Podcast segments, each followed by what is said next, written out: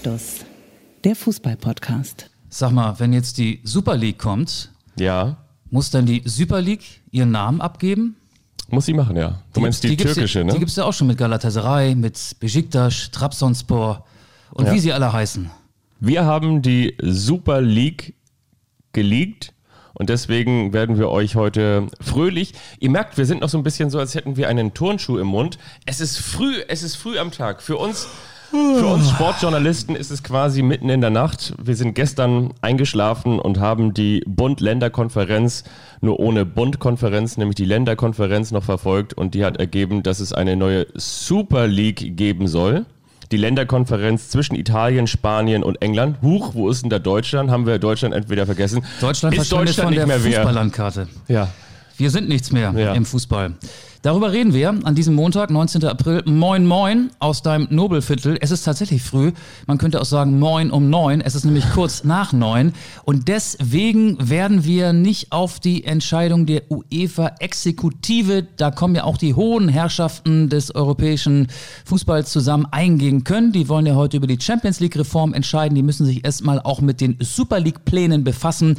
Wir werden uns jetzt schon damit befassen. Wir werden natürlich auch über Hansi Flicks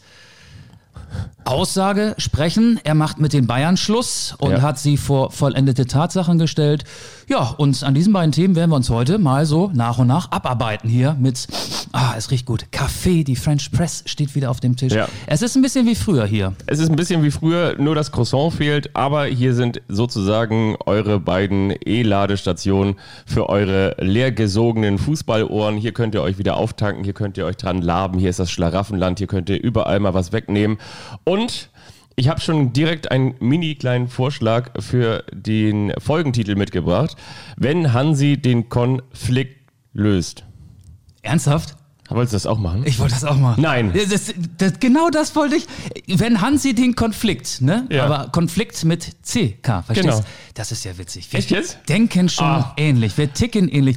Genau das wollte ich auch vorschlagen. Ihr seht gerade, wie wir in Zeitlupe beide in einem äh, Damenkleid äh, aufeinander in einer frisch gemähten Frühlingswiese aufeinander zulaufen und uns in den Arm nehmen. Im Hintergrund ist der Gardena Wassersprengler, der dazu äh, das Seinige tut. Ist das nicht schön, Michael? Also dann steht der Folgentitel, jetzt müssen wir nur noch für Inhalt Jetzt sorgen. müssen wir nur noch für Inhalt sorgen. Verflickt nochmal. Fangen wir mit Hansi an, ja, ne? Verflickt und zugenäht, Verflickt und zugenäht, werden sie beim FC Bayern gerufen haben am Samstag nach dem 3 zu 2 Auswärtssieg in Wolfsburg, als Hansi Flick sich vor die Fernsehmikrofone gestellt hat und gesagt hat, er wird aus seinem noch bis 2023 laufenden Vertrag beim FC Bayern aussteigen. Er macht Schluss, er hört nach der Saison auf. Das war ja gleichzeitig auch so ein Bewerbungsschreiben Richtung Otto Fleck Schneise 6. Also nicht Flick. die Otto Flick Schneise, sondern Otto Fleck Schneise 6. Das ist der Sitz des DFB in Frankfurt. Da hat er sogar noch Porto gespart und hat jetzt ja auch die Suche nach einem Bundestrainer gelöst. Er wird Nachfolger von Joachim Löw und die Bayern müssen sich einen neuen Trainer suchen. Wow. Tja, vor allen Dingen nächstes Jahr hat er dann ja natürlich auch keinen Auftritt mehr in der Champions League, dann hat er sich auch Porto in dem Sinne gespart. Aber es heißt natürlich auch, wir müssen das ein bisschen aufrollen, weil ihr habt es wahrscheinlich gar nicht mitbekommen.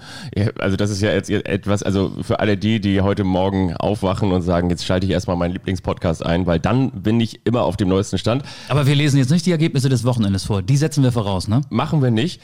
Aber es gibt natürlich in dieser Causa Flick eine ganz große Besonderheit. Es, es ist ja wirklich so wie früher gewesen. Es war so ein bisschen wie in den, eigentlich so ein bisschen wie in den 90er Jahren, in den 2000er Jahren. Hat mich auch so ein bisschen daran erinnert, Habt ihr möglicherweise auf Amazon Prime die Doku Framing Britney gesehen? Da wurde Britney Spears natürlich auch, was dazu beigetragen hat, dass man ihr die Vormundschaft sozusagen abgenommen hat, die jetzt ja ihr Vater hat, äh, dass man sie durch die Talkshows gejagt hat und sie wusste, sie muss quasi in jede Kamera heulen und sie wurde da durchs Dorf getrieben, um eine Information aus ihr herauszubekommen. Ähm, ein bisschen traurig, ein bisschen bitter, sogar sehr viel bitterer und viel trauriger, als es schön und erträglich war. Was ich nur damit sagen möchte, ist, dass man mal wieder ungefiltert eine Information bekommt. Habe ich zum letzten Mal Ende der 90er, Anfang der 2000er in Talkshows erlebt. Normalerweise gibt es Pressetexte, die äh, von langer Hand aufgesetzt und vorbereitet sind.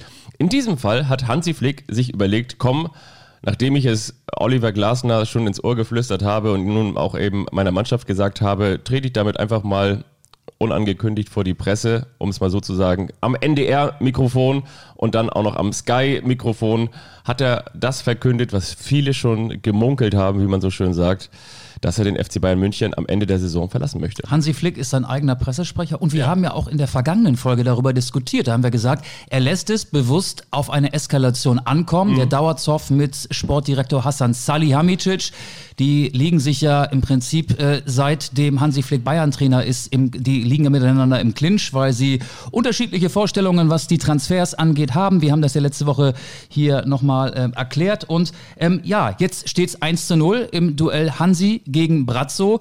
Und er hat ja auch die Deutungshoheit an sich gerissen. Die Bayern haben es ja nicht so gerne, wenn Leute, die eigentlich ja noch unter Vertrag stehen beim FC Bayern, sich gegen den FC Bayern entscheiden.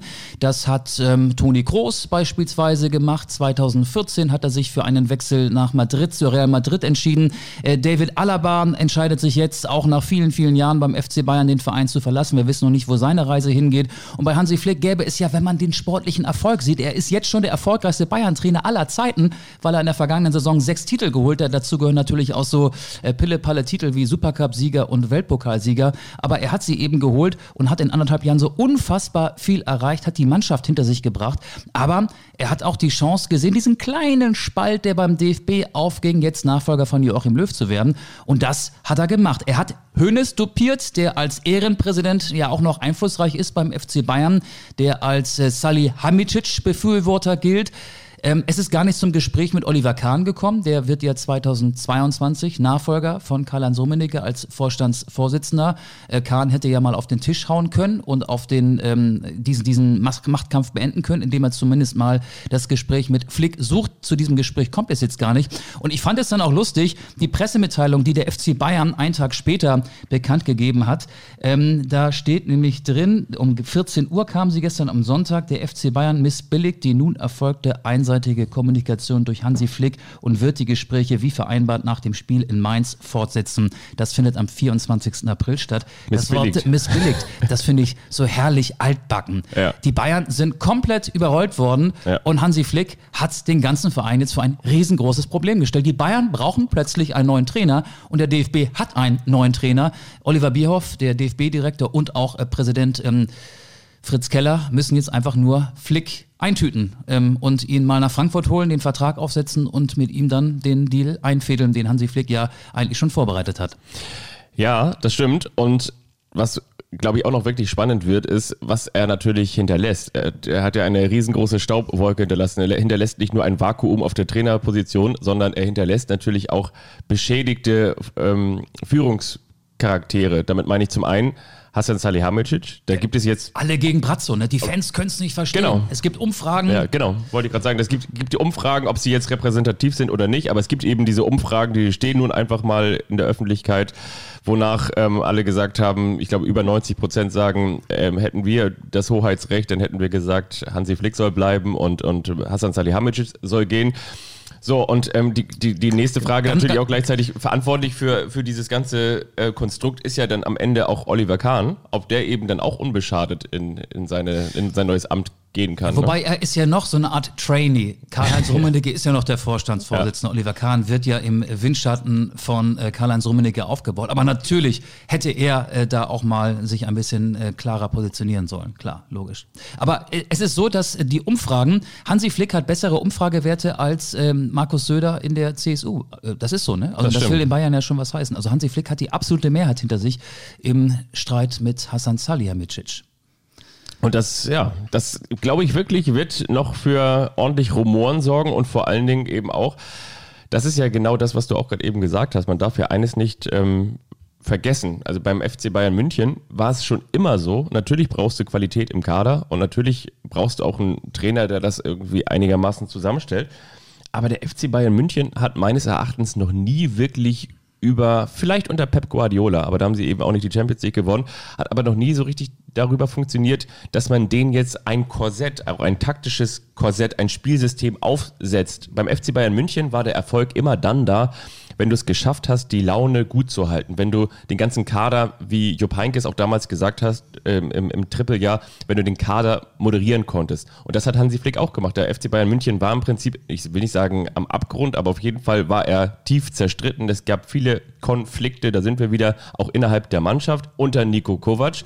Dann kam der, der zweite Co-Trainer neben Robert Kovac, dann kam Hansi Flick und hat gesagt, so komm, Jungs, ähm, jetzt machen wir hier wieder ein bisschen Spaß und gute Laune und plötzlich ähm, gewinnst du die Champions League und das Triple ähm, und es war ja eigentlich ein und derselbe Kader. So, und jetzt hast du ähm, eben das, das, jetzt hast du die Situation, dass du natürlich im, im kommenden Jahr ähm, dann, ich sag mal, dann keinen Boateng mehr hast, dann hast du einen, einen Opa Meccano, den Hansi Flick jetzt nicht unbedingt wollte, der aber natürlich auch der, der Mannschaft helfen wird. Das sind dann die Spieler von Hassan Salihamidzic und ähm, entsprechend kann ich mir schon vorstellen, dass diese Konstellation auch wieder Unruhe in die Mannschaft bringen wird. Natürlich gepaart mit der Frage, die ich mir übrigens auch schon länger gestellt habe, wer wird eigentlich Nachfolger beim FC Bayern München? Und ich habe mir wirklich die Frage gestellt, ob ein Julian Nagelsmann zum Beispiel jetzt, sollte er das werden, ob das wirklich ein Trainer ist, der zum FC Bayern München passt. Jetzt kann man natürlich sagen, so ja, das ist der absolute, wie hast du so schön gesagt, Rising Star. Er ist der, der Trainer, dem die größten Kompetenzen zugesprochen werden. Er ist ein Taktikfuchs, der ist irgendwie charmant, der, der kann sich gut verkaufen, der hat eine bayerische Vergangenheit und so weiter und so fort. Aber da sind wir letztendlich wieder genau bei diesem Pep Guardiola-Typen, der sein eigenes Spielsystem dem FC Bayern München, seine eigene Spielidee ähm, aufoktroyiert von oben. Ich weiß nicht, ob das funktioniert, weil der FC Bayern München braucht eigentlich Typen wie Hansi Flick. Sie sind der ähm, genauso super natürlich auch zum DFB passt. Der hat da so ein bisschen Stallgeruch, der kommt daher, der ist so einer, der, der, ich, wie gesagt, ich glaube, er ist nicht derjenige, der da jetzt zu Hause als Laptop-Trainer sitzt und äh, sich überlegt, wie kann ich jetzt die Mannschaft da am besten ähm, einstellen, so dass wir jetzt irgendwie fünf Spielsysteme an der Hand haben für, je, für jede Spielentwicklung, sondern ich glaube, er ist da einer, ähm, der da als, als Kumpeltyp äh, in der Mannschaft eine gute Stimmung sorgt und dann läuft der Laden in Anführungsstrichen von alleine. Also der FC Bayern hat ja ein Spielsystem, das er vorgibt. Der FC, Bayern, der FC Bayern will dominant sein, der ja. FC Bayern will das den Ball haben und wenn er den Ball verliert, ist das Ziel aller Mannschaften, von der Jugendmannschaft bis zur Profimannschaft, den Ball so schnell wie möglich zurückzugewinnen. Das ist das Spielsystem und auf das wird sich auch Julian Nagelsmann einlassen. Ähm, ich will mal, bevor ich jetzt sage, wer Nachfolger von Hansi Flick wird, äh, einmal noch sagen, dass Hansi Flick sich ja auch gegen eine Bayern-Tradition so ein bisschen aufgelehnt hat. Normalerweise bekommt man als Bayern-Trainer einen Kader zur Verfügung gestellt. Die Transfers machen die Sportdirektoren, der Vorstand. Rummenigge Hoeneß waren es früher früher. Äh, jetzt ähm, ist es äh, Salih Hamicic, äh, Matthias Sammer was zwischenzeitlich auch, Michael Reschke. Ähm, die sorgen für die Transfers und stellen die an den Kader zur Verfügung. Hansi Flick hat es ja gewagt, sich in Transferangelegenheiten einzumischen. Ähm, beim letzten Transfer oder bei der nicht erfolgten Vertragsverlängerung von Jerome Boateng, es ist dann ja nochmal zur Eskalation gekommen. Vor dem Champions League Hinspiel gegen Paris Saint-Germain hat Boateng von Salih Hamicic erfahren, dass der FC Bayern mit ihm nicht mehr plant. Das ist ein sehr, sehr ungünstiger äh, Zeitpunkt Zeitpunkt. Es ist eigentlich ein No-Go, einen Spieler so kurz vor so einem wichtigen Spiel mit dieser Information ähm, zu versorgen. Und ich kann Hansi Flick da verstehen. Aber er hat ja auch ähm, andere Spieler gefordert, die er nicht bekommen hat. Ähm, und deswegen kam es zur offenen Eskalation mit Salihamidzic. Das hat Flick gemacht im Gegensatz zu vielen seiner Vorgänger. Die haben nämlich den Kader akzeptiert. Also Guardiola hat mal gesagt, Thiago oder nichts, okay. Aber ansonsten hat er sich auch ähm, gebeugt und hat sich Spieler servieren lassen, ähm, die die Vorgesetzten, die die Macher beim FC Bayern besorgt haben. Und Du hast ja eben die Frage aufgeworfen, wer wird sein Nachfolger? Der Name ist ja schon gefallen. Es kann eigentlich ja nur Julian Nagelsmann werden. Julian Nagelsmann hat als Trainer von RB Leipzig mit dem 0 zu 0 gegen Hoffenheim auch erkannt, okay, ich kann mit dieser Mannschaft nicht Meister werden. Immer, wenn wir die Chance haben, ranzukommen, ähm, verkacken wir es. Wenn ich Meister werden will, muss ich zum FC Bayern gehen. Das ist jetzt keine ganz exklusive Erkenntnis, die Julian Nagelsmann haben dürfte. Ja. Die wird jeder andere Trainer in Deutschland auch haben. Aber wenn du dir anguckst, welche Trainer gibt es, und ähm, es ist ja nicht gesagt, dass die Bayern unbedingt einen deutschen Trainer als Nachfolger von Hansi Flick verpflichten wollen, aber Nagelsmann ist einer der besten deutschen Trainer. Und wenn sie ihn haben wollen, dann kriegen sie ihn auch. Und ich glaube, darauf wird es hinaus hinauslaufen, dass Julian Nagelsmann dann Nachfolger von Hansi Flick wird. Ja, oder Erik Ten Haag wird auch wieder ins Gespräch gebracht, der natürlich eine Bayern-Vergangenheit hat, der Trainer von Ajax Amsterdam. Ja, der war mal Trainer der zweiten Mannschaft von Bayern München. Ne? Mhm. Aber du willst ja die Besten haben. Und der beste Trainer, noch dazu ist es ja der einzige Konkurrent gerade. Wenn du ihn bekommst, ne? Du würdest ja auch einen Konkurrenten schwächen. Mit Geld lässt sich alles regeln im Fußball und das wird auch so zwischen den Bayern und Leipzig, glaube ich. Das wird das, ähm, das, das, das, das wird das Motivationsmittel sein, das die Leipziger auch dazu veranlassen wird, Nagelsmann für die Bayern freizugeben. Und wenn er das will, dann wird er auch seinen Wunsch erfüllt bekommen. Bin ich mir sehr sicher. Da bin ich echt mal gespannt. Also ja, glaubst du, dass Julian Nagelsmann FC Bayern München kann?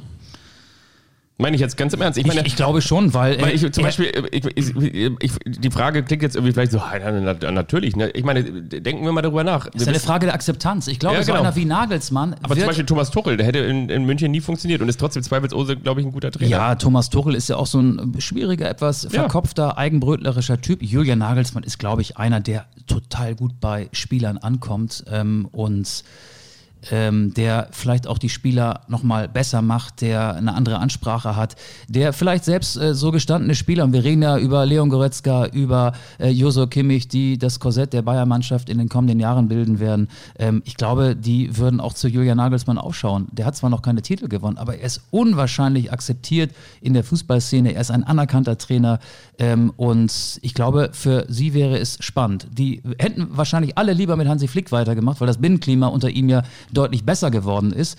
Aber ich glaube, Nagelsmann würden die alle akzeptieren. Und ich könnte mir vorstellen, dass er mit der Mannschaft erfolgreich sein wird. Ist ja auch nicht so schwierig, denn die Bayern äh, haben die besten Spieler und sie werden dann äh, ihre Mannschaft, die ja nicht breit genug aufgestellt ist, auch das einer der Gründe für das Champions League aus gegen PSG, sie werden diese Mannschaft noch verstärken. Und es ist dann ja auch nicht das ganz große Kunststück. Du musst ja beim FC Bayern dann eine Mannschaft moderieren, äh, musst schwierige Entscheidungen moderieren. Das, was Kovac nicht so gut gemacht hat, hat ja. Hansi Flick ja richtig gut hinbekommen.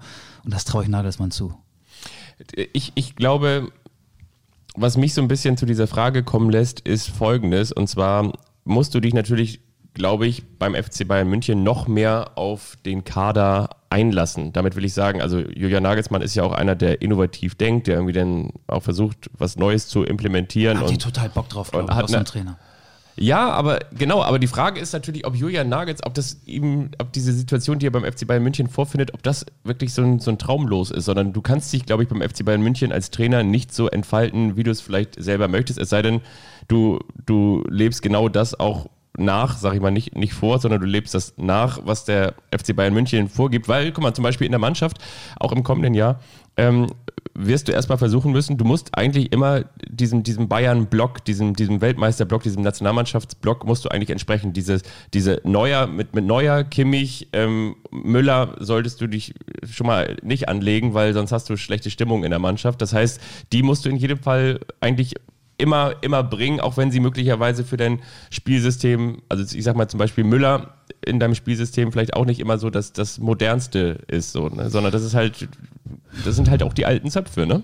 Ja, aber wenn Müller so spielt, wie er jetzt gerade spielt, dann gäbe es ja keinen Grund, auf ihn zu verzichten. Und Kimmich wird wahrscheinlich in den nächsten fünf, sechs Jahren äh, Stammspieler bei den Bayern sein. Und was machst du, wenn, wenn Brazzo dann wieder zu dir sagt, aber den Hernandez, den haben wir nicht umsonst für 80 Millionen geholt, die musst du jetzt auch wieder spielen lassen? Dann sagst du, aber der Upamecano, den kenne ich aus Leipzig ganz gut, ähm, der, der spielt bei mir immer. Äh, weiß, weiß ich nicht. Ich frage mich bei der Sache nur, Julian Nagelsmann ist 33. Ja. Der hat mit 33 dann alles erreicht. Ja. Also, Nationaltrainer was, mit 40. Was, was, was kommt da noch? Also ja. klar, du kannst dann mal vielleicht Real Madrid trainieren oder den FC Barcelona oder äh, den FC Liverpool als Nachfolger von Jürgen Klopp. Vielleicht wäre das die Steigerung. Aber der ist ja so früh dann schon so weit über seine Ziele hinausgeschossen. Ich kenne seine Ziele nicht, aber Bayern-Trainer mit 33, nachdem er vorher schon Hoffenheim und Leipzig trainiert hat. Ähm, ja, gut, aber vielleicht ist es auch keine Frage des Alters ich glaube, er würde zu 100 Prozent passen und ich bin mir auch zu 99,99999 Prozent sicher, dass er Nachfolger von Hansi Flick werden wird. Und bist du dir auch 99,999 Prozent sicher, dass Hansi Flick Nationaltrainer wird? Absolut. Ja? Also wenn der DFB jetzt nicht zugreift. Hansi Flick hat ja auch wenn gesagt in den vergangenen Wochen mal, man müsse als Trainer ab und zu auch mal schauspielern können. Und ich glaube, das hat er auch gemacht, indem er die Eskalation so vorangetrieben hat, so wie es jetzt ähm, gekommen ist, diese Eskalation zwischen ihm und Hassan Salihamidzic. Er will Nachfolger von Joachim Löw werden und er wird es. Und ähm, ja, der DFB muss jetzt eigentlich nur zupacken. Hansi steht da äh, im Prinzip wie so an der Bushaltestelle, er muss nur eingesammelt werden. Ja. Der Flixbus hat den Motor schon angelassen. Er muss, er muss nur irgendwie nach Frankfurt in die Otto-Flex-Schneise geleitet werden. Und das dürfte jetzt nicht die allergrößte Schwierigkeit sein. Das wäre natürlich auch, und da muss man wirklich auch sagen, das ist das, was, was man wohl die Mechanismen des Fußballs nennt in, in der Floskel. Das ist schon auch der, der absolute Wahnsinn. Da bist du eigentlich irgendwie der Co-Trainer unter Nico Kovac und anderthalb Jahre später bist du Nationaltrainer. Das ähm, muss man sich auch, das kann, kannst du dir gar nicht ausdenken. Hast ne? so viel erreicht Ja. in der Zeit, in anderthalb Jahren. Hätte Hansi Flick vor, sieben Titel. vor drei Jahren noch gedacht, dass er überhaupt mal Bundesliga-Trainer wird. Ja. Also er ist ja nun mit ähm, ich, 56 ist er, glaube ich. Er ist ja, Ja. schon ein sehr, sehr, also ein Späteinsteiger Ja. in den Bereich des äh, Vereinstrainers. Aber er hat in dieser Zeit so unwahrscheinlich viel, äh, viel, viel erreicht. Und äh, ja, jetzt, jetzt kann er auch noch äh, die deutsche Nationalmannschaft zur WM nach Katar führen und vor allen Dingen die EM 2024 in Deutschland bestreiten. Und ähm, ja, er wird ja mit vielen, vielen seiner jetzigen Spieler auch in der Nationalmannschaft zu tun haben, denn der Nationalmannschaftsblock besteht ja größtenteils aus Leistungsträgern des FC Bayern. Ja, und der Deutsche Fußballbund hat sich natürlich auch überlegt, also wenn jemand das eine wirklich gelebte Routine nennen kann, äh, sehr, sehr gute Teams regelmäßig nach Katar zu führen, dann ist es natürlich Hansi Flick. Dann ist es der Bayern-Trainer. genau, genau. oder? In Katar kenne ich mich aus. Genau. Mir San Katar. Ja. Ach, es ist, es, es war ein interessantes Wochenende. Ja, und ich finde, das ist wirklich, es ist wirklich schön, weil ich habe, glaube ich, in der letzten Woche auch schon, in der vergangenen Woche auch schon ähm, da, darüber gesprochen. Natürlich gab es immer schon ein, ein heiß laufendes Trainerkarussell, aber so bei diesem Topverein, das ist wirklich eine, eine Rochade, die da jetzt angetrieben wird. Angefangen vom Trainer der deutschen Fußballnationalmannschaft, angefangen mit Jogi Löw, dann äh, wirklich, das wird alles, alles in Schutt und Asche legen. Dann wird, wer, wer wird Trainer in Leipzig? Wer wird Trainer ähm, in Frankfurt? Und so weiter und so fort. So gehen die Ketten weiter. Versteht auf jeden Fall, dass sich überall Ralf Rangnick mal kurz ins Gespräch bringen wird. Also in Leipzig war er ja schon. Ich weiß nicht, ob es da nochmal so eine Kontaktaufnahme gibt. Aber immer wenn Ralf Rangnick irgendwo im Gespräch ist, dann weißt du, er wird's nicht. Ja. Ähm, ja, ich, ich finde auch interessant, äh, was wollen die Bayern mit ihm dann noch nach dem Spiel in Mainz am 24. April besprechen? Ähm, sie, wenn, wenn er sagt, ich steige aus meinem Vertrag aus, äh, da gibt es ja keine Abfindung, da gibt es ja nichts. Also er kündigt einfach. Ähm, ja, da gibt es ja eigentlich dann nicht mehr viel zu besprechen. Also ich finde. Also es gibt auch wirklich wenige, die den FC Bayern München mal so schön äh, am Nasenring durch die Manege geführt haben, ne? ja, äh, wirklich, muss man Und, lange. und, und trotzdem, aber eben auch äh, unbeschadet, weil du sagst natürlich, vielleicht kann man ja sagen, ja, gut, also ähm, Grafitsch und Dzeko haben das mal gemacht 2009 äh, bei dem ähm, 5-1.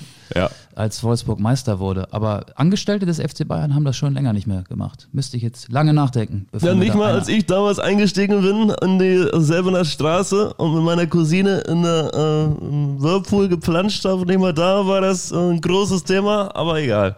Ja. Das ist ja die eine Niederlage. Die zweite ist ja vielleicht auch, dass der FC Bayern, und jetzt mache ich mal den Bogen zum nächsten Thema, zum Superthema Super League, nicht dabei ist. Ähm, wollen wir kurz mal die, die Leute, die Zuhörerinnen und Zuhörer so ein bisschen ins rechte Licht setzen? Ähm, wir sind ja selber überrascht worden. Ich habe ähm, vorhin einen sehr schönen Artikel auf sportschau.de gelesen. Ich finde, die Quelle muss man dann auch nennen. Ähm, die Super League-Pläne werden vorangetrieben von der amerikanischen Bank JP Morgan. Die will den europäischen Fußballmarkt mit Geld, mit ganz viel Geld fluten. Heute schon an morgen denken. Ja, zwölf Vereine, zwölf Vereine und die muss ich äh, von meinem Handy ablesen, haben inzwischen Liverpool. gesagt, dass sie dabei sind, genau. Die beiden Manchester. Vereine aus Manchester, die beiden Vereine aus London, das sind der FC Chelsea, der FC Arsenal, Tottenham, dann AC und. Inter Mailand, Ja. Juventus Turin und dann Real und Atletico Madrid sowie der FC Barcelona. Bisher gibt es zwölf Zusagen. Die Super League soll mit 15 Gründungsmitgliedern an den Start gehen und jedes dieser 15 Teams kriegt einfach mal 100 Millionen Euro Antrittsprämie. Insgesamt sollen 3,25 Milliarden Euro unter den 15 Gründungsmitgliedern aufgeteilt werden. Sind 216, 216 Millionen pro Nase. Damit ist die Frage auch beantwortet, welche Motivation sollte ein Verein haben, um an der Super League teilzunehmen? Es geht ums Genau, es geht Geld, ums Geld, Geld, Geld, und deshalb wäre aus Deutschland gerne Schalke dabei gewesen, aber sie mussten sich für die nicht so Super League leider qualifizieren. Und Die stärkste ist die, zweite Liga aller Zeiten. Genau. Ja, die, da wird Schalke 04 nächstes Jahr mitspielen. Möglicherweise mit dem ersten FC Köln und dem HSV. Aber das wiederum ist ein ganz anderes Thema. Ja, warum macht die Bank das? Äh, Es gibt ja einige amerikanische Investoren, die sind schon sehr aktiv im europäischen Vereinsfußball. Der FC Liverpool, Manchester United, AC Mailand kriegt Geld aus den USA und äh, Vereine aus Spanien wie Barcelona und Atletico Madrid äh, wollen da wieder gesund werden. Die sind ja Ja, ja, finanziell genau. sehr, sehr angeschlagen. Man könnte auch sagen, die stehen kurz vor dem Knockout. Ähm, also ich kann es schon verstehen, dass Vereine da mitmachen wollen.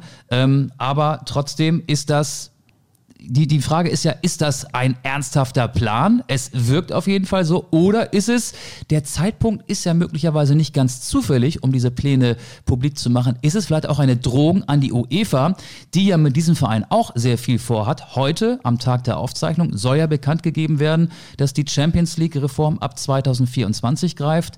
Was haben wir da vor uns? Die Champions League wird aufgebläht, nicht mehr 32 Teams, sondern 36. Die sollen im Ligasystem spielen. Es soll ein elitärer Kreis werden.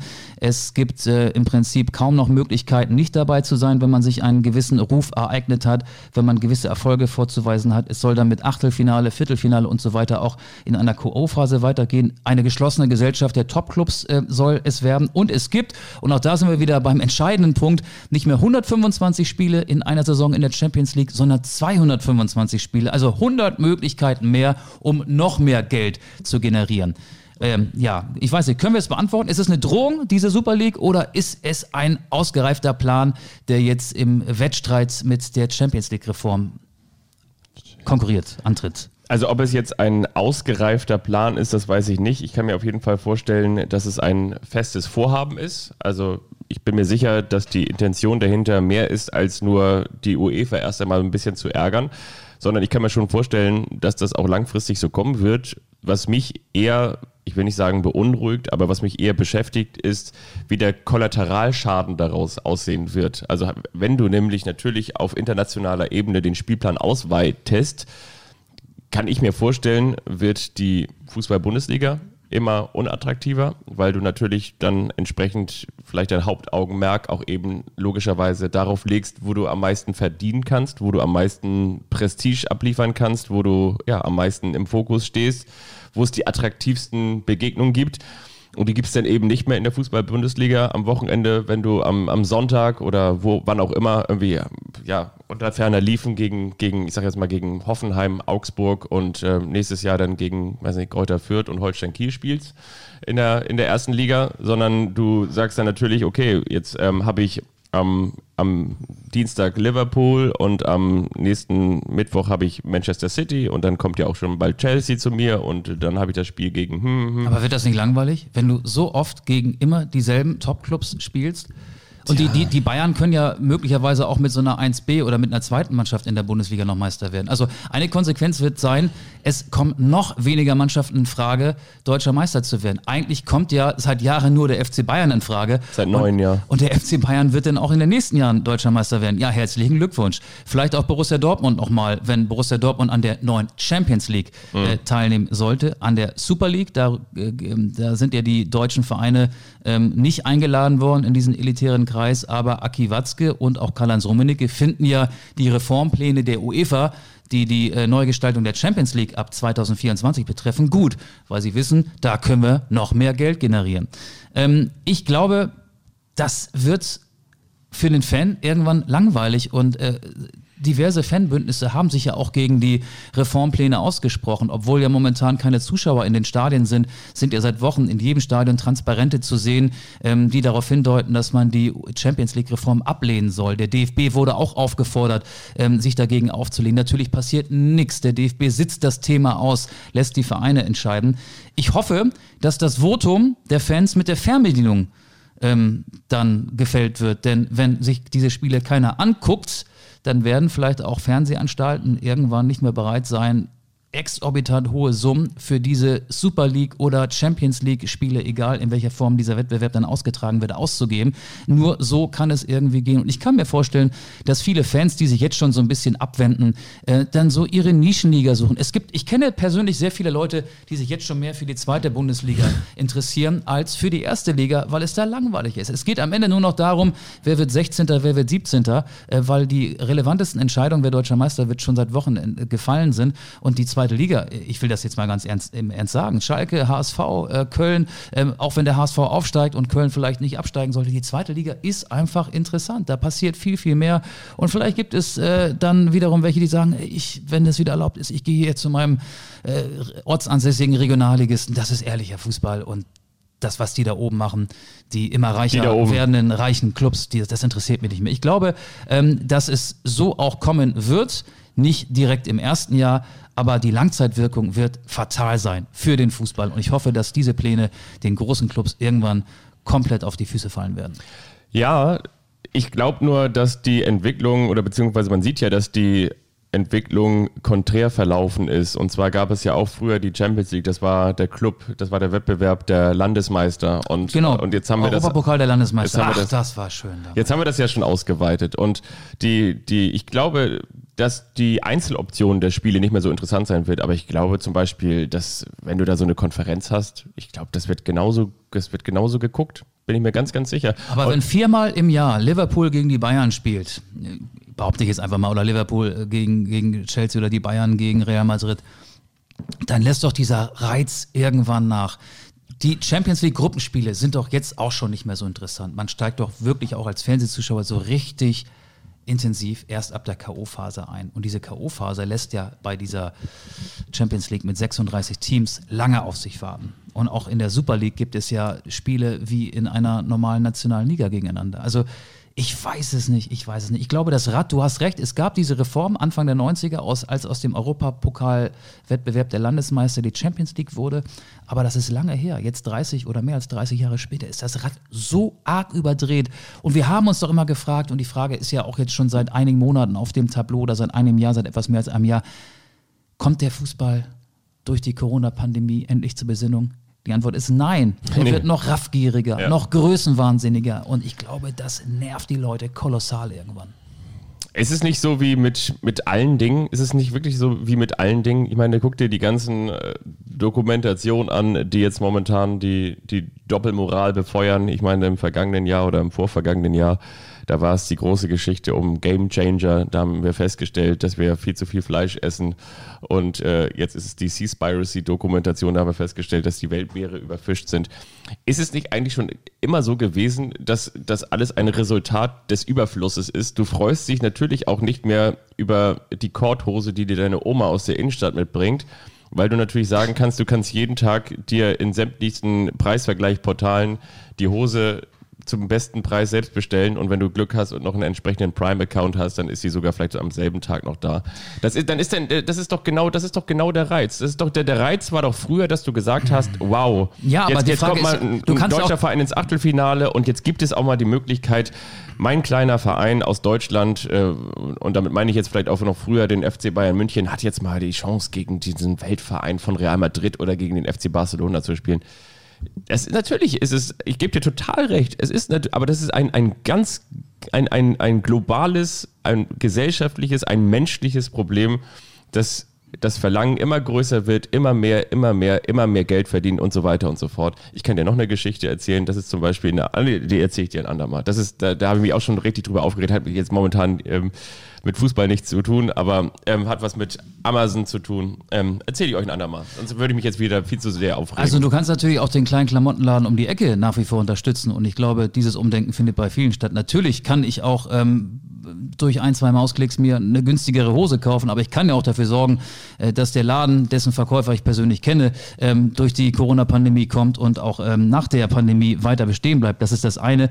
Und das andere ist, ich kann ja auch nur, ähm, wenn wir darüber diskutieren, interessiert so eine Super League oder eine aufgeblähte Champions League den Zuschauern noch, ich kann das ja nur mit meinem eigenen Verhalten begründen. Und ich stelle fest, dass mich die Gruppenspiele, sechs aktuell an der Zahl, ja auch schon nicht mehr interessieren. Ich bin nicht bereit, einen Dienstagabend oder einen Mittwochabend nach einem Dru Gruppenspiel, wenn dann der dritte Spieltag ist und noch keine Entscheidung fällt, auszurichten, wenn Bayern München gegen, weiß ich nicht, einen Verein, einen Verein aus aus, aus der Türkei oder aus, aus Tschechien oder aus, aus Russland spielt oder meinetwegen auch äh, gegen, gegen Inter Mailand oder so. Aber das, das ist mir dann egal. Also ich mhm. steige da wirklich erst ab der K.O.-Phase ein und ich weiß, dass mich das dann in Zukunft, ähm, dass, dass der Reflex, ähm, sich so ein Gruppenspiel anzugucken, immer geringer wird. Also ich werde da dann auch wir erst wieder einsteigen, wenn, wenn, wenn der Wettbewerb so richtig Fahrt aufnimmt. Also klar ist man hier und da mal neugierig, aber ähm, Spiele müssen auch eine gewisse Relevanz haben. Also so eine Fußballberieselung, wenn, wenn man so viele dieser Spiele auf vermeintlichem Top-Niveau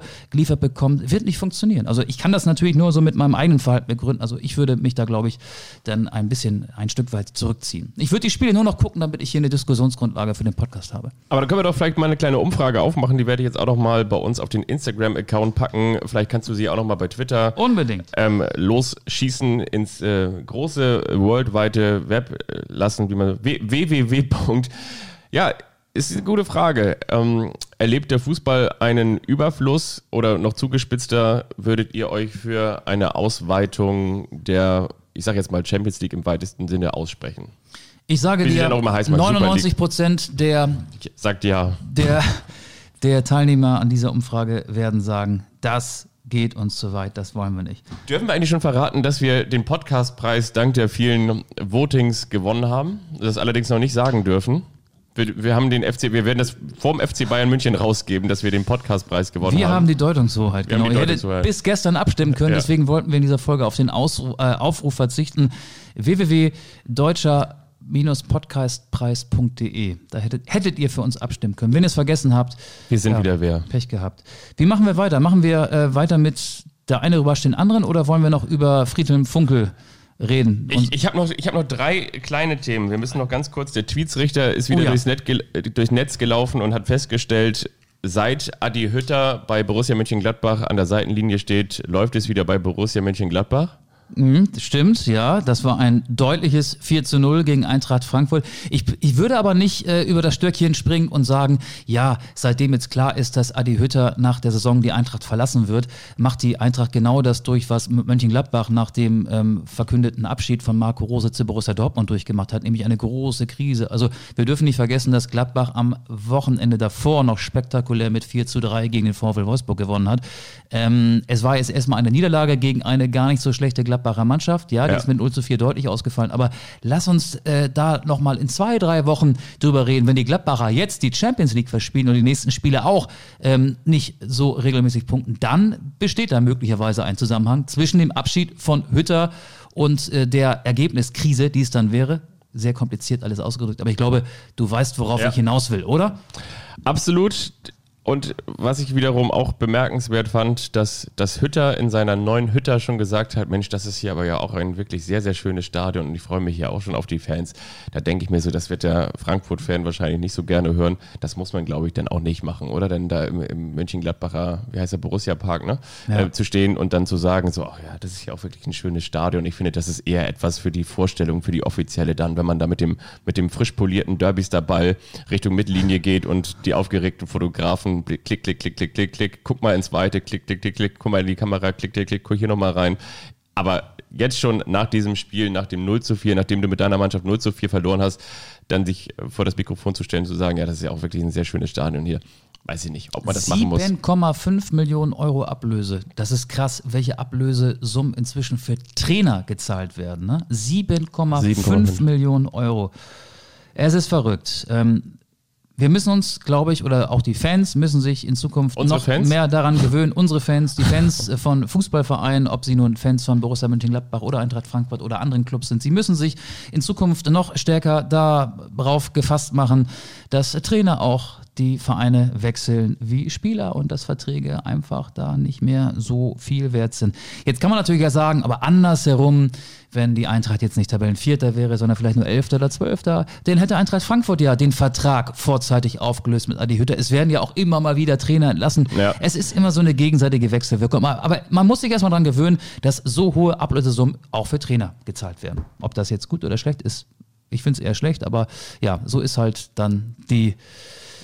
Das ist der Status quo des Fußballs. Ich bin mal wirklich gespannt, wie hoch die Ablöse für Julian Nagelsmann sein wird. Du hast ja auch schon mal gesagt, äh, auch völlig zu Recht gesagt, dass wenn RB Leipzig auf eine Sache scheißt, dann aufs Geld. 222 Millionen Euro. Wie Neymar damals, ne? Ja.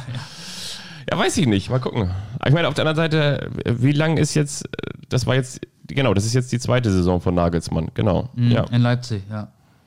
Tja. Bin mal gespannt. Er kann doch Pokalsieger werden, ne? Vielleicht holt er doch noch einen Titel. Vielleicht geht er als Pokalsieger zum FC Nee. Pokalsieger wird ja Holstein Kiel. Stimmt. Da bist du bei dem Spiel, ne? Wenn es denn stattfindet, ne? Man weiß es ja nicht. Ja, am 1. Mai soll es stattfinden, das Halbfinale von Holstein Kiel bei Borussia Dortmund. Da bin ich disponiert. Das heißt, äh, ich wäre dann da.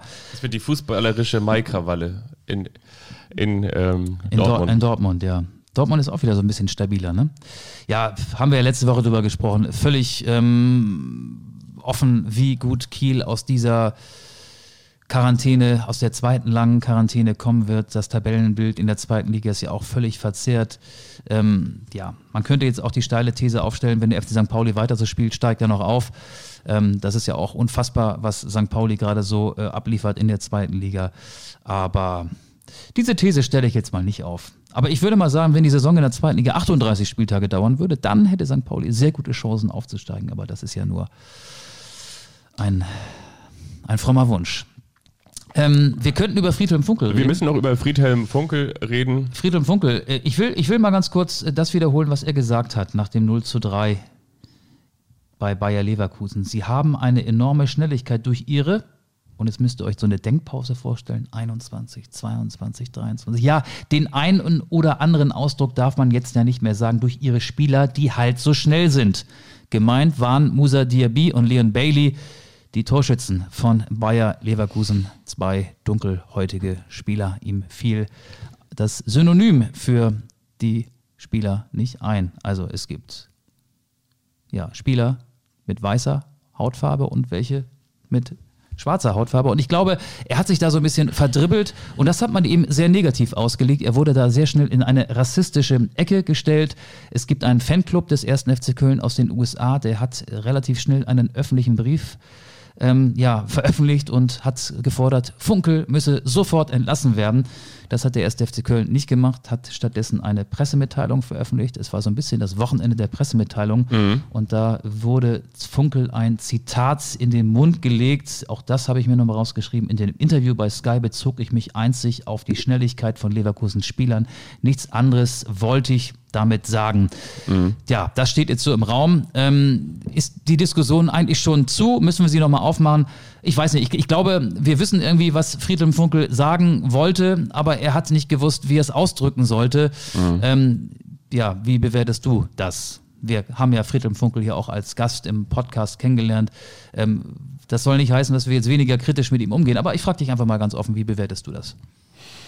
Ich bewerte es folgendermaßen. Also ich sag mal so, ich glaube in dem Zusammenhang ging dann bei Twitter auch gleichzeitig ein Video von Uli Hoeneß rum. Man soll jetzt ja auch nicht Negatives mit Negativem vergleichen, aber wo er gesagt hat, es ist mir egal, ob es jetzt ein Chinese ist oder ob es ein Neger ist oder was ich, so, so das, ähm, das, ist, das war so Sprecht und damit will ich überhaupt nichts Das muss aber ein sehr altes Video gewesen sein. Das ist noch gar nicht so alt. Ich würde mal sagen, vielleicht 20 Jahre alt. Aber, Ach so, aber okay. vor 20 Jahren würde ich das auch noch nicht, noch nicht rechtfertigen. Und zwar, und jetzt kommt die Aussage, die steht unterm Strich, die können wir jetzt einfach mal voraussetzen.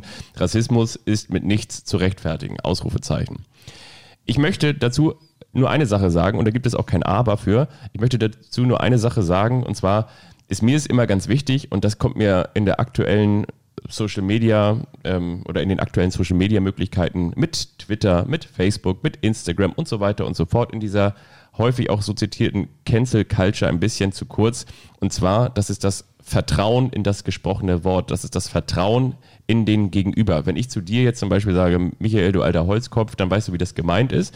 Aber wenn ich jetzt zum Beispiel schreibe, Michael, du alter Holzkopf, dann steht da erstmal Michael, du alter Holzkopf. Und ich finde, ähm, erst einmal muss man voraussetzen, dass derjenige, der mir gegenübersteht, das jetzt vielleicht auch alles gar nicht nur diffamierend und verletzend und in diesem Fall rassistisch meint, sondern dass er sich vielleicht auch jetzt in dem Gedanken einfach vergaloppiert hat, also in dem Gedanken in der Situation vergaloppiert hat, dass der sich auch rhetorisch vielleicht in dem Moment äh, vergaloppiert hat und dass er quasi gerade irgendwie ein Wort im Kopf hatte, das nicht mehr das was heißt nicht mehr, dass das nicht zeitgemäß ist und das nicht passt und ähm, auch mit nichts zu rechtfertigen ist. So, dann hat er kurz eine Pause gemacht und jetzt wird dieser Mensch in eine Ecke gestellt, ähm, bei dem eben diese Vertrauensgrundlage, die ich gerade eben angesprochen habe, ihm völlig entzogen wird, nämlich das Vertrauen erst einmal in das Gute. Und wenn wir wirklich jetzt in einer Situation sind, und das ist für mich ein Social-Media-Phänomen, dass wir erst einmal alles kritisch sehen und dass wir quasi erst einmal alle vorverurteilen und dass man erst einmal sich wieder aus jeder Situation rauswinden muss und rechtfertigen muss, dass es eben nicht negativ gemeint ist, sondern dass es einfach ähm, ein Fehler war, eine Schwäche war, eine rhetorische Schwäche, vielleicht ja auch, das will ich jetzt auch gar nicht damit begründen, aber auch vielleicht auch in einer Situation, in der er jetzt ja natürlich auch irgendwie anderthalb Jahre nicht gewesen ist, weil er jetzt erstmal anderthalb Jahre kein Trainer mehr gewesen ist und anderthalb Jahre auch keine Interviews außer vielleicht bei uns gegeben hat, dann denke ich mir so, ähm, muss man das alles so final beurteilen? Muss man jemanden so final verurteilen? Das ist eine Frage, die ich mir ganz generell stelle. Und ich persönlich ähm, wird sie mit Nein beantworten. Und ich persönlich bin immer einer, der ähm, zumindest erst einmal an das Gute im Menschen glaubt, so lange, bis er mich dann auch dann final enttäuscht hat. Und das ist meine Meinung dazu. Und von daher finde ich es, ja, finde ich es wirklich sehr überzogen, jetzt schon quasi seinen Rauswurf zu fordern. Funkel sah sehr unglücklich aus in dieser Interviewszene, aber er hat sich ja gestern in einem Radiointerview bei WDR 2 dann auch nochmal äh, ausführlicher dazu äußern dürfen. Und da ist die Kernaussage, wenn ich da missverstanden worden bin, dann tut es mir leid. Ja, man kann es dabei auch belassen. Also ich glaube auch schon, dass äh, Friedhelm Funkel da keine rassistischen Tendenzen in sich äh, trägt, ähm, die, Ja. die da jetzt zum Vorschein gekommen sind. Er hat sich einfach in dieser Live-Situation sehr unglücklich ausgedrückt. Genau, und wenn doch, Das dann gehört er natürlich auch dafür verurteilt. Also wenn doch, dann gehört er für mich auch dafür verurteilt, völlig klar. Aber eben, äh, das kann ich jetzt nicht beweisen. Und ich glaube, das kann man wiederum im Umkehrschluss auch nicht beweisen. Von daher, ähm, ja, denke ich auch.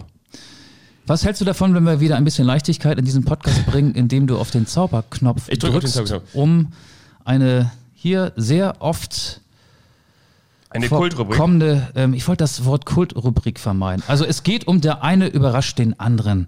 Stammhörer und Stammhörerinnen von Anstoß wissen, was jetzt kommt. Fabian fummelt in seinem Handy rum. Ich werde jetzt mal die Zeit ein bisschen überbrücken und schon zwei Songs der Spotify-Liste, die auch Anstoß heißt, hinzufügen. Weil ja draußen Frühling, Mann, war das ein toller Tag gestern in Hamburg. Ich bin gestern Fahrrad gefahren und an mir links und rechts rauschten Rennräder vorbei. Es gibt gefühlt immer mehr Rennräder in Hamburg, vor allen Dingen, wenn man dann auch auf Radwegen, die sich ähm, so ein bisschen vom Zentrum entfernen, unterwegs ist. Ähm, aber weil der Frühling da ist, ganz kurz, möchte ich Kapelle Petra reißt die Fenster auf, auf ähm, die Spotify-Liste packen. Den Song kannte ich bis gestern auch gar nicht. Ich bin in irgendeinem Algorithmus gelandet, der ist ganz nett. Und dann noch, wenn die Fenster schon mal offen sind, Boxenlaut von Too Late. Die beiden Songs kommen auf die Spotify-Liste. Du kannst deine Songs nachher hinzufügen. Jetzt erstmal das was ihr alle erwartet.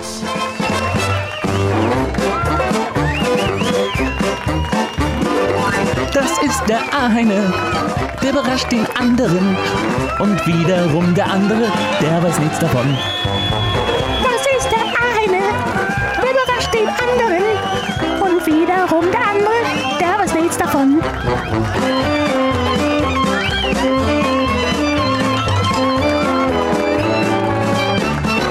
Der eine überrascht den anderen. Fabian weiß jetzt nicht, was passiert. Ich weiß aber auch nicht, was passiert, denn jeder hat sich für den anderen etwas ausgedacht, ausgehackt. Wer soll denn wen zuerst überraschen, Fabian? Das kannst du dir aussuchen. Ich habe eine Sache rausgesucht, da denkst du dir jetzt so, das halt, damit hätte ich jetzt nicht gerechnet. Na, dann fang doch mal an. Wirklich? Ja, fang doch mal an. Ähm, Oder bist du noch nicht so weit? Doch, warte mal ganz kurz. So, haha. Ich bin soweit. So, mit dem Blick in die zweite Fußball-Bundesliga möchte ich ganz kurz einmal Folgendes feststellen. Wir haben eine Situation, dass der Tabellenführer VfL Bochum heißt, nach einem dramatischen Erfolg 4 zu 3 gegen Hannover 96. Und ich eigentlich mittlerweile davon ausgehe, dass der Trainer in der kommenden Saison bei Hannover 96 nicht mehr Kenan Kotschang heißt. Aber das Steile ist eine These. Andere, andere Geschichte. Michael, die große Frage, die man sich seit dem Wochenende in Hamburg stellt, steigt eine Hamburger Mannschaft auf? Und die Frage ist, wenn ja, welche? Wir wissen, du hast ein braun-weißes Herz.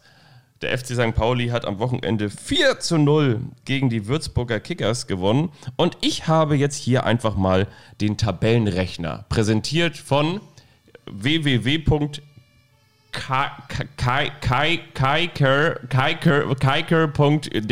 Also es ist eine Seite von, von, von Kicker. Hier ist eure Stecktabelle für die Ohren und ich möchte mit dir jetzt einmal ganz kurz durchgehen, ob der FC St. Pauli noch aufsteigt oder nicht mehr aufsteigt. Und Aber dann müssen wir jetzt ja alle Spiele durchtippen. Nee, wir, wir tippen jetzt einfach nur mal die, die Spiele der, der oberen Vereine durch. Pass mal auf. Wir, wir fangen an mit, ähm, mit Bochum. Kommenden Spieltag gegen Heidenheim. Bochum spielt gegen Heidenheim in Heidenheim. Gewinnt Bochum? Das reicht dir nur die Tendenz. Heidenheim gewinnt. Heidenheim ist ja auch wieder voll in der Verlosung. Heidenheim gewinnt. Kräuter Fürth gegen Eintracht Braunschweig. Fürth gewinnt. Also soll ich tippen oder nur. Äh, Es reicht dir die Tendenz. Ja, aber äh, ich soll tippen oder willst du auch tippen? Nee, du soll- du sollst Achso, ich, ich bin. Okay, ich soll jetzt den Aufsteiger wollen, ermitteln. wir Gut. wollen jetzt gucken, ob Fürth ob- schlägt Braunschweig. Wir wollen jetzt gucken, ob St. Pauli aufsteigt. Das ist die große Frage. Nein, St. Pauli wird nicht aufsteigen. St. Ich hab Pauli mir auch spielt in das, Düsseldorf? Ja, da wird St. Pauli unentschieden spielen. Ich habe mir das Restprogramm ja auch schon angeguckt. Der HSV spielt gegen Karlsruhe. Nee, fällt ja aus. Aber wenn er spielt eines Tages, Dann wird er gegen Karlsruhe gewinnen. dann wird er gewinnen. Holstein Kiel gegen Sandhausen. Fällt ja auch aus, äh, aber dann wird Kiel gewinnen. So, Das kann man alles ganz schlecht tippen übrigens, weil ja. Nun mach das mal nicht schlechter, Okay, als okay. es ist. Der VfL Bochum Also mein, mein, mein Gefühl ist, das dauert jetzt so 10 bis 15 Minuten, ne, bis wir die Tabelle am Ende haben. Warte mal kurz ab. Der VfL Bochum bei Darmstadt 98. Gewinnt er da? Ja, gewinnt. So. Der HSV bei Regensburg, beim Turnvater Jan. Klassischer Sieg für Regensburg. So ein Gegner, der für den HSV eigentlich schlagbar ist, aber ich muss es ja gar nicht alles begründen. St. Pauli gegen Kräuter Fürth. Ähm, geht unentschieden aus. Du bist aber ein Pessimist. Holstein Kiel beim VfL Osnabrück. Beim VfL Ja, Osnabrück. natürlich gewinnt Kiel. In Osnabrück gewinnen alle. Ja, das stimmt. Und damit haben wir das. Achtung, wir gehen weiter nach vorne. Holstein Kiel gegen St. Pauli. Gewinnt St. Pauli. So, Kräuter Fürth gegen Karlsruhe. Gewinnt Fürth. Bochum Regensburg. Gewinnt Bochum. HSV Nürnberg. Gewinnt der HSV. So, wir haben es gleich. 15 Minuten, du alter Pessimist. Karlsruhe. Der Optimist geht übrigens in ein Austernlokal in der Hoffnung, dass er mit der Perle aus der Musche bezahlen kann. So bin ich. Immer, immer positiv denken. Holstein Kiel beim Karlsruher SC. Tomorrow, my friend. Unentschieden. Unentschieden 0-0. St. Pauli gegen Hannover 96. St. Pauli. Bochum in Nürnberg. Ja, Nürnberg muss dann ja noch vielleicht. Ähm, gut, ich muss nicht alles begründen. Das geht äh, unentschieden aus. HSV beim VfL Osnabrück. Da gewinnt dann auch der HSV. Nee, dann wäre eigentlich, das, dann wäre eigentlich Osnabrück dran. So, dann noch Fürth bei Paderborn. Letztes Heimspiel von Steffen Baumgart, vorletzter Spieltag. Paderborn gewinnt. Paderborn gewinnt, weil die auch gegen Bochum 3-0 gewonnen haben. Wahnsinn, ne? So, und dann am letzten Spieltag kommt es zum Duell HSV gegen Braunschweig. Da wird, ähm, das wird unentschieden ausgehen. 0 zu 0. Ähm, Bochum gegen Sandhausen. Bochum, Bochum gewinnt. Fürth gegen Düsseldorf. Fürth. So, und dann haben wir mich. Holstein Kiel gegen Darmstadt. Gegen Markus Anfang am letzten Spieltag. Ist das das Ende vom Anfang oder ist es das Anfang vom Ende der zweiten Liga? Das wird die große Frage. Darmstadt, weil Kiel dann keine Puste mehr haben wird. Darmstadt. Wegen der hohen Belastung. und St. Pauli bei Jan Regensburg. St. Pauli.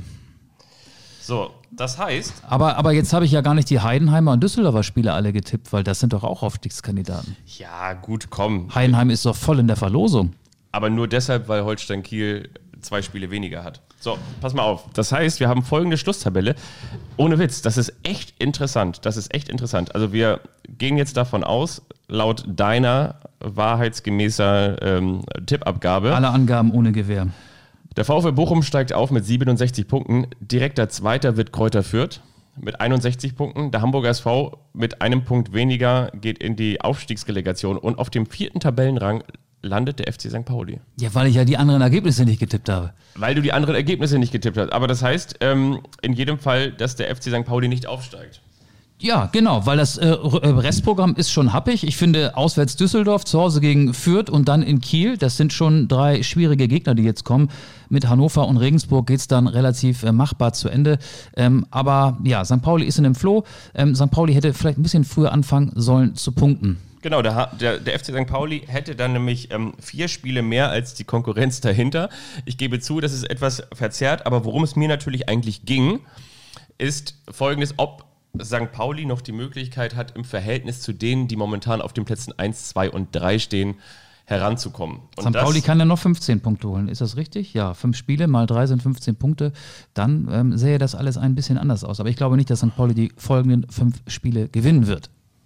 Das wäre echt ein Ding. Ne? Aber was ich trotzdem interessant finde, anhand dieser Erkenntnis, mit der ich mich am Wochenende, wie du gemerkt hast, auseinandergesetzt habe, ist, dass der FC St. Pauli hätte er in der Hinrunde nur mal vielleicht zwei oder drei Spiele mehr gewonnen aus der ganzen Hinrunde, die ja so abnormal schlecht war, dann wäre er ein ernsthafter Aufstiegskandidat. Ja, oder hätte Oma Mamouche vielleicht schon seit Sommer bei St. Pauli gespielt, wäre Guido Burgstaller nicht so lange verletzt gewesen. Ja, aber es war die richtige Entscheidung, auch in dieser Krise ähm, an Timo Schulz und seinem Trainerteam festzuhalten.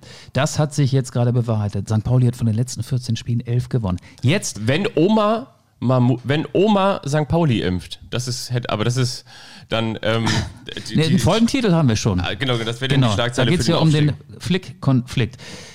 Mein lieber Fabian, ich habe festgestellt, dass jeder Verein auf dem Trikot einen Sponsor hat. Das ist, ähm, glaube ich, schon seit etwas längerer Zeit so. Aber auch da ist ja eine relativ äh, hohe Fluktuation. Ich mache jetzt das Sponsorenquiz mit dir.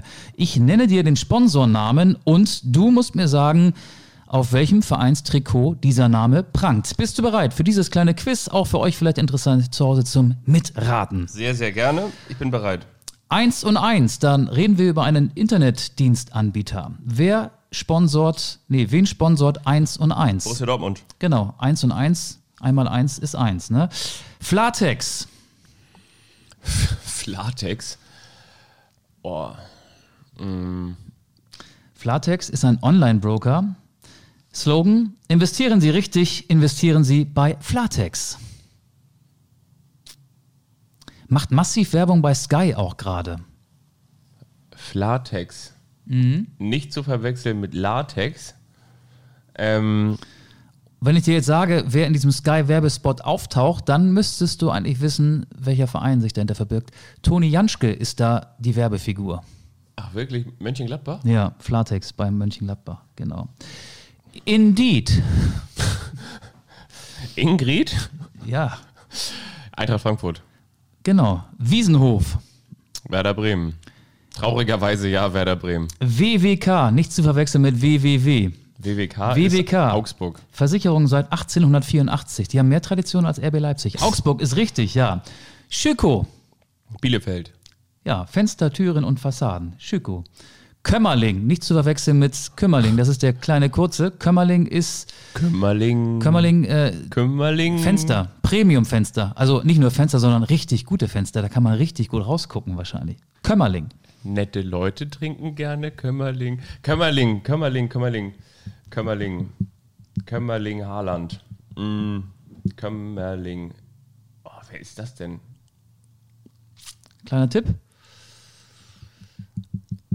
Über den Verein haben wir letzte Folge auch gesprochen. Der hat nämlich einen relativ guten Lauf und an diesem Wochenende nicht gespielt, weil Hertha BSC der Mainz? Gegner gewesen wäre. Mainz, Mainz? genau, ja. Kömmerling? Was, was machen die? Ja, Fenster, Premium-Fenster. Premium-Fenster Genau, Kömmerling? genau. Dann Rewe, Rewe ist äh, Köln. richtig. Barmenia, Nee, ist das nicht RWE? nee, Rewe. Wirklich? Ja, Rewe. Hatten die aber nicht vorher RWE? RWE war mal Bayer Leverkusen. Äh, Sind die echt? Okay, Rewe. Rewe, Ja. Rewe. Barmenia, Barmenia. Wen haben wir denn noch? Barmenia. der Name ist eben schon mal gefallen, so in einem Nebensatz. Spul mal 30 Sekunden zurück. Ba Barmenia Bielefeld? Bayer Leverkusen. Bayer Leverkusen. Ach ja, stimmt. Ja, Barmenia, okay. Ja, ja, ja. Around Town. Around Town ist ein Unternehmen aus Luxemburg, das Anteile an Gewerbeimmobilien hält. Hoffenheim? Union Berlin. Okay. Und jetzt Bonusfrage Kneip. Da reden wir über die Naturheilprodukte. Und da gehen wir vielleicht auch eine Liga tiefer. In die zweite Liga. Karlsruhe. Heidenheim. Der erste FC Heidenheim. Das war das Quiz, das du ja solide gelöst hast. Ich würde mal sagen, das war eine 3 minus. Es war eine drei. Ich möchte ganz kurz in diesem Zusammenhang, ich bedanke mich wirklich sehr, dass du das vorbereitet hast, lieber Michael, muss ich ganz ehrlich sagen. Das hat mir echt große Freude bereitet. Ich möchte natürlich auch, weil dafür stehen wir natürlich auch mit unserem Namen, dass wir auch journalistisch zupacken.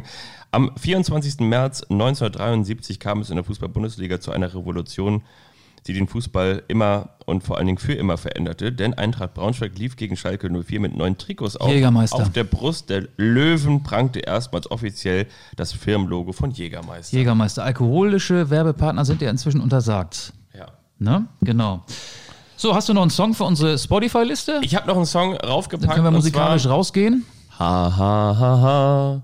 Ha, ha, ha, ha, ha. Tränen lügen nicht. Quarantänen lügen nicht ähm, von Michael Holm. Ich wünsche mir Tränen lügen nicht von Michael Holm und wünsche, dass du diesen Song auf die Playlist packst. und ich möchte, dir Tue noch, ich sehr ungern. ich möchte dir noch eine Geschichte kurz erzählen, Michael Holm. die mich Es wird immer schlimmer. Bald hört das keiner mehr.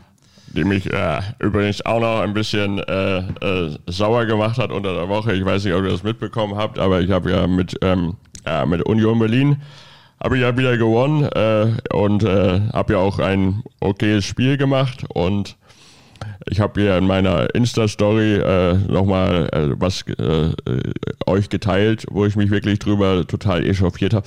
der Fußball, das soll Max Kruse gewesen sein. Vielleicht hat man das erkannt. Ich habe das erkannt. Möglicherweise hat man es auch nicht erkannt. Ich schon.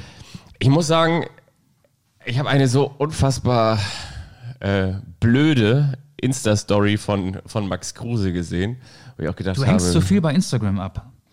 Du brauchst, du brauchst ähm, äh, Internet-Detox. Aber erzähl mal von der Story. Ja, und zwar hat sich Max Kruse in einer Insta-Story aufgeregt. Äh, ich wollte mal sagen, dass ich äh, mich entschlossen habe, ähm, neuen äh, Lamborghini zu kaufen. Hat in seiner Insta-Story erzählt, Ehrlich? Ja, der hat sich darüber echauffiert. Er wollte sich einen neuen Lamborghini kaufen. Er hat sich jetzt seit, seit Tagen mit nichts anderem beschäftigt, außer damit, dass er einen neuen Lamborghini kaufen wollte. Und dann hat er sich darüber beschwert, dass er in einem Autohaus in Bremen, das er dann auch namentlich genannt hat, angerufen hat und äh, dass er nicht entsprechend äh, behandelt wurde, ähm, dass, sie, dass sie ihn dann A äh, nicht richtig irgendwie dann äh, zurückgerufen haben und dass sie B den Lamborghini, den er ganz gerne hätte Probe fahren wollen, der aber reserviert war für jemand anderen, aber eben noch nicht verkauft war, dass er aber reserviert war für jemand anderen und Max Kruse sich den nicht mal richtig angucken durfte. Darüber hat er sich dann bei Instagram echauffiert und hat das Autohaus genannt und äh, hat danach irgendwie nicht mal entsprechend noch ein Feedback bekommen. Also ist jetzt alles grob zusammengefasst in diesen ähm, mehrfachen 15 Sekunden, die man da anklicken kann. Aber wo ich dann auch echt dachte, so, oh Mann, Alter, wie kann man denn jetzt auch so dermaßen doll auf die, auf die Tonne hauen, wo ich dann dachte, so, ja, ich, ich finde, ich finde Max Kruse dahingehend cool, weil er wirklich ein Charakter ist. Er ist einer, der, der auch Sachen frei rausspricht, was auch immer mehr reglementiert wird durch die Vereine. Ich hab auch, bin überhaupt nicht, ich bin kein Mensch aus der Neidgesellschaft. Aber wenn man sich jetzt bei Instagram da hinsetzt und man weiß natürlich, man hat vor allen Dingen irgendwie ein junges, sportaffines Publikum, das es vielleicht auch ganz geil findet, dass da einer sitzt und so ein bisschen seine, sein Vermögen und seine Einkünfte zur Schau stellt. Aber muss man sich jetzt wirklich dahinsetzen in Pandemiezeiten und sagen so, ey, weißt du was, ich, hab da, ich wollte ein, ein Lamborghini kaufen, Lamborghini, Lamborghini kaufen und ähm, die haben mich dann nicht zurückgerufen. Ist das ein, echt ein großes Problem? Ich weiß es nicht. Ich weiß es nicht. Dann, dann denke ich mir so, dann, äh, weiß ich nicht, dann ist für mich auch ehrlich gesagt so ein bisschen dieses Viva Con Aqua, äh, Water is a Human Right in die Kamera halten, ist mir dann auch ein bisschen zu geheuchelt. Ich habe einen Tipp für Max Kruse. Er soll doch mal über Instagram Pierre-Emerick Aubameyang anschreiben. Der hat bestimmt noch irgendwo einen rumstehen. Aber den müsste er dann aus dem Nicht-EU-Land England nach Deutschland überführen, wäre auch wieder kompliziert. Ich glaube, das Problem kriegen wir hier nicht mehr gelöst. Kriegen wir nicht gelöst. Wir packen noch auf die Playlist Liebe ist wie Malaria und grüßen ähm, Pierre-Emerick Aubameyang. Nein, gute Besserung an dieser Stelle. Bleibt auch ihr fröhlich, fit, fromm und frei. Macht euch eine schöne Woche und nächste Woche sind wir dann wieder mit dabei. Das wird sich nicht vermeiden lassen. Macht's gut, bleibt gesund. Bis bald. Ciao, ciao. Tschüss.